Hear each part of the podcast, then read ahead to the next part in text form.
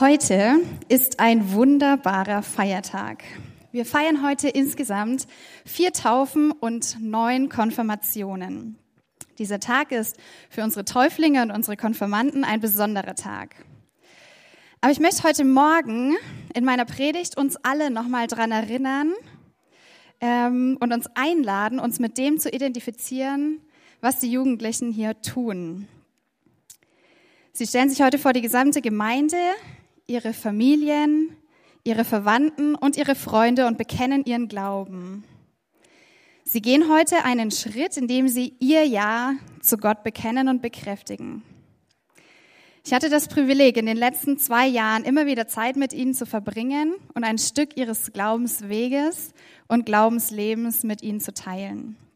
Und heute entlassen wir sie aus dieser gemeinsamen Zeit, in der wir unterwegs waren. Und als ich so darüber nachgedacht habe und gebetet habe, was ich heute Morgen sagen möchte, äh, wurde mir eines sehr deutlich. Ich möchte uns heute Morgen alle gemeinsam an etwas erinnern. Ich möchte euch eine Geschichte erzählen, mit der sich die Jugendlichen identifizieren. Es ist die Geschichte von Gott. Von diesem Gott, zu dem sie ihr Ja gefunden haben. Und deswegen stehen sie heute hier und gehen diesen mutigen Schritt. Und ich möchte Ihnen und uns allen heute Morgen ins Bewusstsein rufen, zu wem diese Jugendlichen sich da bekennen. Durch ihre Taufe und ihre Konfirmation legen sie ein Zeugnis ab, indem sie sich zum Gott der Bibel stellen. Der Gott, der durch viele kleine Geschichten und große Ereignisse zu uns spricht. Der einen Weg geht mit seinen Menschen. In der Bibel, durch die Geschichte bis heute. Und um diese Geschichte zu erzählen, muss ich ganz, ganz vorne anfangen. Am Anfang war so ziemlich gar nichts. Gott kreiert unsere Welt bei seiner Schöpfung und setzt zum Abschluss dieses Vorgangs den Menschen mitten in diese Welt. Er schafft den Menschen als sein Ebenbild, als Ebenbild Gottes, als Männer und Frauen in Ergänzung miteinander spiegelt sich ein bisschen von dem, wer Gott ist. Und Gott gibt den Menschen einen Auftrag. Er gibt ihnen den Auftrag, sich um eben diese Welt zu kümmern. So sollen die Menschen, die, so soll die Welt den Menschen als Lebensgrundlage dienen, indem sie sie pflegen und bewahren. Aber leider geht das nicht sehr lange gut. Der Mensch wendet sich ab von diesem Gott, der ihn gemacht hat. Ein Beziehungsbruch findet statt. Die vorher so innige und intime Beziehung bekommt einen Riss in dem Moment, in dem der Mensch anfängt, Gott zu misstrauen. Er misstraut, dass Gott es wirklich gut mit ihm meint und der Mensch muss die Konsequenzen daraus tragen. Aber Gott wäre nicht Gott, wenn er nicht immer wieder neu anfangen würde. Er gibt den Menschen ein Versprechen, sich um diesen Riss selber zu kümmern. Nach diesem ersten Kapitel in der Geschichte fängt Gott neu an. Er findet immer, immer wieder Menschen, denen er begegnet und die so anfangen, an ihn zu glauben und ihm zu vertrauen. In dem, was sie sagen und wie sie handeln, zeigen sie, dass sie zu diesem Gott gehören, der die Welt gemacht hat. Und Gott erwählt einzelne Menschen in dieser Zeit, um mit ihnen seine Geschichte weiterzuschreiben. Wir kennen sie als die großen Namen der Urgeschichte aus der Bibel. Einer davon ist Abraham. Er und seine Söhne werden später die Stammväter genannt werden. Gott gibt das Versprechen, dass Abraham der Anfang einer ganz besonderen Segenslinie sein wird. Aus seiner Familie wird ein neues Volk wachsen. Und aus dem Mann wird eine Familie, eine Sippe, ein Volk. Dieses Volk wird ein Volk sein, das in einer ganz engen Verbindung mit Gott lebt, sodass viele Völker an ihn sehen können, wie es ist, Gott zu kennen und ihn zu lieben. Viele Jahre später gerät dieses Volk unter die Herrschaft eines gnadenlosen Oberhauptes. Sie leiden sehr und werden ausgebeutet und Gott sieht sein Volk und er leidet mit ihnen. Er befreit sie auf eine sehr wunderbare Weise aus dieser Knechtschaft. Dazu gebraucht er einen Menschen, der sich selber als viel zu klein und unbedeutend beschrieben hat. Aber Gott sah das Potenzial in diesem Menschen und gab ihm Hilfe. Und so wurde Mose zu einem der wichtigsten Personen in dieser Geschichte Gottes mit seiner Welt. Gott führte sie als das Volk Israel aus der Fremdherrschaft der Ägypter und beginnt damit wieder ein neues Kapitel in dieser Geschichte. Ein Kapitel, an das sich die Menschen später erinnern werden, indem sie es als Fest feiern. Diese Befreiung des Volkes fand auf ganz, ganz vielen Ebenen statt. Sie wurden von Sklaven zu freien Menschen. Sie wurden befreit von Unterdrückung und Ungerechtigkeit. Männer, Frauen, Kinder und alte Menschen gleichermaßen. Sie konnten auf einmal für sich selber sorgen und konnten ihre Religion so ausüben, wie sie mochten. Gott gab seinem Volk eigene Gesetze und Ordnungen, nach denen sie sich richten konnten. Und natürlich fand die Befreiung auch auf theologischer Ebene statt. Und diese Erwählung wurde durch dieses sogenannte Exodus-Ereignis nochmal deutlich. Nach dem Ereignis führte Gott das Volk jahrelang durch die Wüste. Er gab ihnen am Berg Sinai Gesetze, die das Zusammenleben mit ihm und untereinander regelten. Sie schlossen mit ihm einen Bund, einen Vertrag sozusagen. Er wohnte bei ihnen und schenkte ihnen ein eigenes Land, das Land Kanaan, das sie nach und nach einnahmen und verteilten. Das Volk lebte so eine Weile in dem Land und vergaß immer mal wieder, was Gott alles für sie getan hat und weiterhin tut. Sie wandten sich ab. Eine Bedrohung kam auf sie zu und sie erinnerten sich an ihre Wurzeln und was Gott schon alles für sie getan hat. Sie kehrten um zu Gott und der rettete sie daraus. Er greift ein, beruft wieder einzelne Menschen für bestimmte Aufgaben und schenkt seinem Volk so ein friedliches Land und Leben. Aber irgendwann lagen auch diese Taten wieder eine Weile zurück und die Leute vergaßen schnell, wer Gott war. Sie wandten sich wieder ab und wurden wieder bedroht, sie besannen sich wieder und Gott greift wieder einmal ein. Das, was jetzt schnell erzählt ist, hat sich über Jahre hinweg erstreckt, aber äh, das Muster wiederholt sich immer und immer wieder. Aber Gott gibt auch in diesem Teil der Geschichte nicht auf. Er hält an seinem Volk fest und geht ihnen nach. Er sucht auch da immer wieder Menschen, mit denen er Besonderes vorhat. Er gebraucht Einzelne, um andere zu erinnern und zu erreichen. Zum einen die Priester. Gott wohnt damals sozusagen im Tempel und nur bestimmte Personen durften sich ihm nähern und die Opfer der Menschen bringen. Eine andere Personengruppe war der König, durch den Gott wirkte und sprach. Oder aber auch die Propheten, die in besonderer Weise von Gott Botschaften bekommen haben und diese an die Menschen weitergeben konnten in konkreten Situationen. Ganz oft haben die Propheten Dinge angeklagt, die dem Willen Gottes widersprachen. Heute könnte man das als Nächstenliebe bezeichnen, was Gott gewollt hätte, und das war schwer zu finden in der Zeit damals. Beim Vertragsschluss am Berg Sinai hat Gott seine Ideen vorgestellt, auf die sich das Volk eingelassen hat.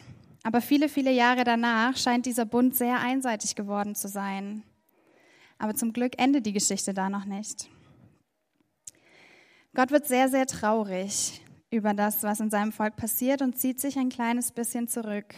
Er gibt den Menschen damit sozusagen, was sie wollen, ein Leben ohne Gott.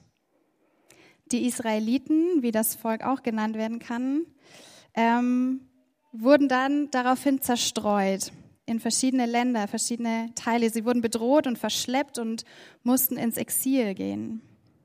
Sie da, tragen da im Exil in Babylon die Konsequenzen ihrer Entscheidungen. Aber einer der Charakterzüge Gottes ist die Gnade. Und weil Gott gnädig ist, konnten die Menschen nach einiger Zeit wieder in ihr Land zurückkehren. Sie bauten den Tempel wieder auf, ihre Städte, in denen sie leben konnten. Aber die Fremdherrschaft von anderen Mächten hörte nicht mehr auf.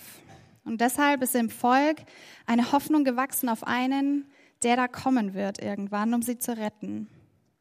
Und auch in dieser Zeit wirbt Gott immer wieder weiter um seine Menschen, weil er sich nichts mehr wünscht, als eine heile, in einer heilen und versöhnten Beziehung mit ihnen leben zu können. Nach langer Zeit verlässt Gott selber höchstpersönlich dann den Himmel in Gestalt seines Sohnes, um auf die Erde zu kommen. Auf der Erde zeigt dieser Sohn, Jesus Christus, den Menschen, wie man in einer versöhnten Beziehung zu Gott leben kann.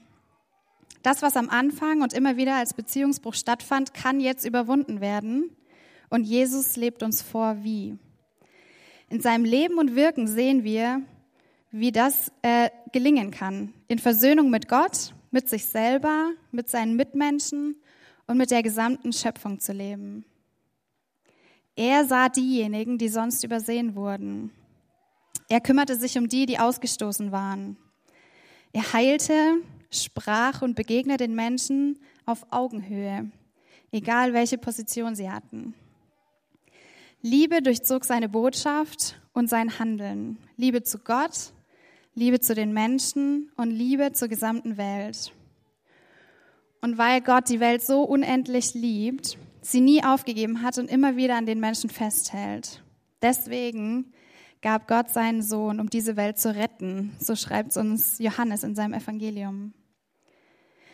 Durch Jesu Tod am Kreuz und seine Auferstehung macht er den Weg selber frei, sodass jeder Mensch sich Gott zuwenden kann und von ihm mit offenen Armen empfangen wird, wie von einem liebenden Vater. Das ist die Lösung von allen, was die Menschen, was uns von Gott trennt. Gott selber kommt und versöhnt sich mit uns. Er lädt uns ein in ein versöhntes und in ein versöhnendes Leben mit ihm. Ein ganz neues Kapitel in der Geschichte wurde angefangen. Und jeder Mensch, egal aus welchem Volk oder aus welchem Hintergrund, kann sich dieser Beziehung zuwenden, so wie unsere Konfirmanden und Täuflinge das heute Morgen tun und getan haben. Ich habe vorhin von einem besonderen König schon gesprochen und dieses Kapitel könnte man auch als Reich Gottes bezeichnen, in dem Jesus der Herrscher und König ist. Er hat viel von dem, was im alten Vertrag gefordert war, erfüllt und einen neuen Bund geschlossen, wie wir es in der Abendmahlsliturgie hören werden. Jesus war der, der erwartet wurde und er war doch so anders als erwartet. Er hat sich selber klein gemacht und wurde ein Mensch. Nach seinem Tod und seiner Auferstehung versammeln sich seine Nachfolger und bilden eine sehr enge Gemeinschaft. Ein Miteinander mit Gott und mit anderen Jesus-Nachfolgern. Sie richteten ihr Leben nach der Lehre Jesu und bildeten erste Strukturen. Kirche fängt an zu entstehen. Gott schreibt seine Geschichte weiter in, mit, durch und manchmal trotz der Kirche. Christen kümmern sich um die, die sonst von der Gesellschaft ausgestoßen wurden, weil Jesus ihnen genau das vorgelebt hat. Sie lebten erkennbar durch ihren Glauben und ihr Verhalten als Christen. Aber sie haben das nicht alleine getan. Gott sandte seinen Geist, um als Beistand und Tröster an der Seite der Menschen zu sein. Dieser Beistand ist der Heilige Geist, der in den Menschen wohnt. Gott sendet seine Nachfolger aus in die gesamte Welt, um die gute Nachricht zu verbreiten. Das eine Volk, das als Beispielvolk zeigen kann, wie gnädig Gott ist und dass er an den Menschen festhält, umfasst jetzt nicht mehr ein ethnisches Volk irgendwo auf der Erde, sondern dieses Volk sind alle Menschen, die sich diesem Gott verbunden wissen, alle Glaubenden. Weil Gott die ganze Welt liebt und seine Gnade allen Menschen zeigen möchte. Die gute Nachricht, die verkündet wurde und bis heute verkündet wird, ist, wir können in versöhnten Beziehungen leben. Zu Gott, der unsere Welt geschaffen hat, zu uns selber, ohne uns wichtiger zu nehmen, als wir sind oder uns kleiner zu machen, als wir sind. Und zu unseren Mitmenschen und der gesamten Schöpfung, in der wir, in dem wir Verantwortung für andere übernehmen und uns um unsere Umwelt kümmern. Dieses Befreiungserlebnis, das das Volk Israel damals hatte, nimmt durch Jesu Handeln eine ganz neue Dimension ein. Er ist sozusagen der Höhepunkt in dieser Geschichte. Die Befreiung durch ihn findet auch auf sehr verschiedenen Ebenen statt, theologisch, sozial, ökonomisch und noch ganz viel mehr. Gott selbst wirkt diese Befreiungen und lädt alle seine Nachfolger ein, sich seinem Handeln anzuschließen, seinem Geschichtsschreiben mitzuschreiben und zu engagieren dass diese neue Wirklichkeit wahr werden kann. Die ersten Christen hielten fest, was sie erlebten und taten und sendeten sich Briefe. Und diese Briefe und ihre Zeugnisse kennen wir heute als das Neue Testament.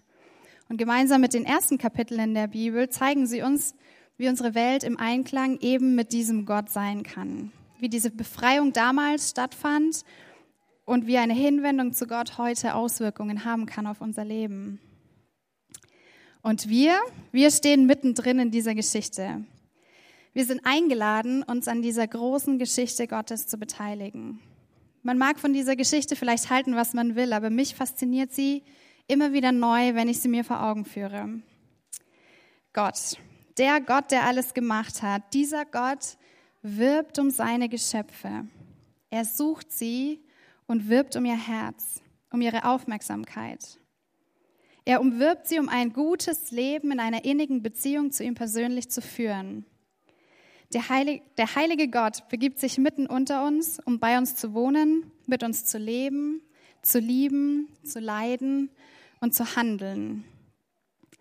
Die Bibel und diese Geschichten erzählen uns auch ganz offen, dass das eine Geschichte ist, die auch mal Kurven geht oder die nicht immer gerade verläuft. Es lief nicht alles glatt und das wird es auch in Zukunft nicht. Das Gut in diesem guten Leben bedeutet nicht, dass immer alles glatt läuft. Aber es bedeutet, dass wir in Gott jemanden haben, der gut ist und der es gut mit uns meint.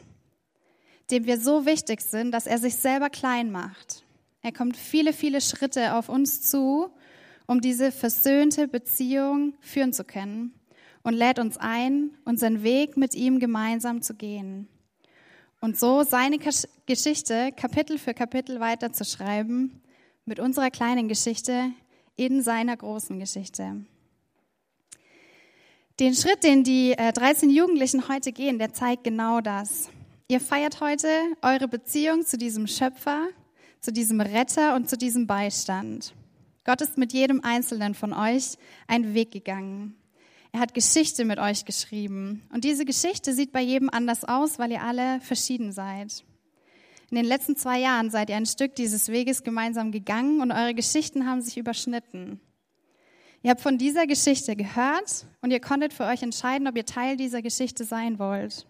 Und das feiern wir heute Morgen mit euch gemeinsam. Und es fordert uns andere alle an dieser Stelle heraus, immer wieder neu, genauso wie euch Konfirmanden und Täuflinge eine Entscheidung zu treffen, um diesem Gott zu vertrauen, diesem Jesus nachzufolgen und im Heiligen Geist zu leben. Das ist eine Entscheidung, die man nicht einmal an der Taufe oder an der Konfirmation trifft, sondern die man immer wieder neu treffen muss. Die große Geschichte Gottes stellt uns persönlich jeden Tag vor die Frage, will ich mit meiner kleinen Geschichte die große Geschichte Gottes weiterschreiben? Als seine Nachfolger sind wir eingeladen, uns mit Gott versöhnen zu lassen und versöhnt und versöhnend in dieser Welt zu leben. Einer Welt, die es uns manchmal schwer macht, diese Geschichte zu glauben. Und dennoch sehen wir immer wieder kleine Hoffnungszeichen. Ein Aufeinanderzugehen von Zerstrittenen, ein freundliches Lächeln, eine Begegnung auf Augenhöhe, eine Veränderung, die niemand für möglich gehalten hat. All das sind für mich Zeichen und Zeugnisse dieser Geschichte Gottes mit seiner Schöpfung, an der wir alle Anteil haben können, indem wir uns erinnern und immer wieder vertrauen und immer wieder neu zulassen, dass Gott auf uns zukommt.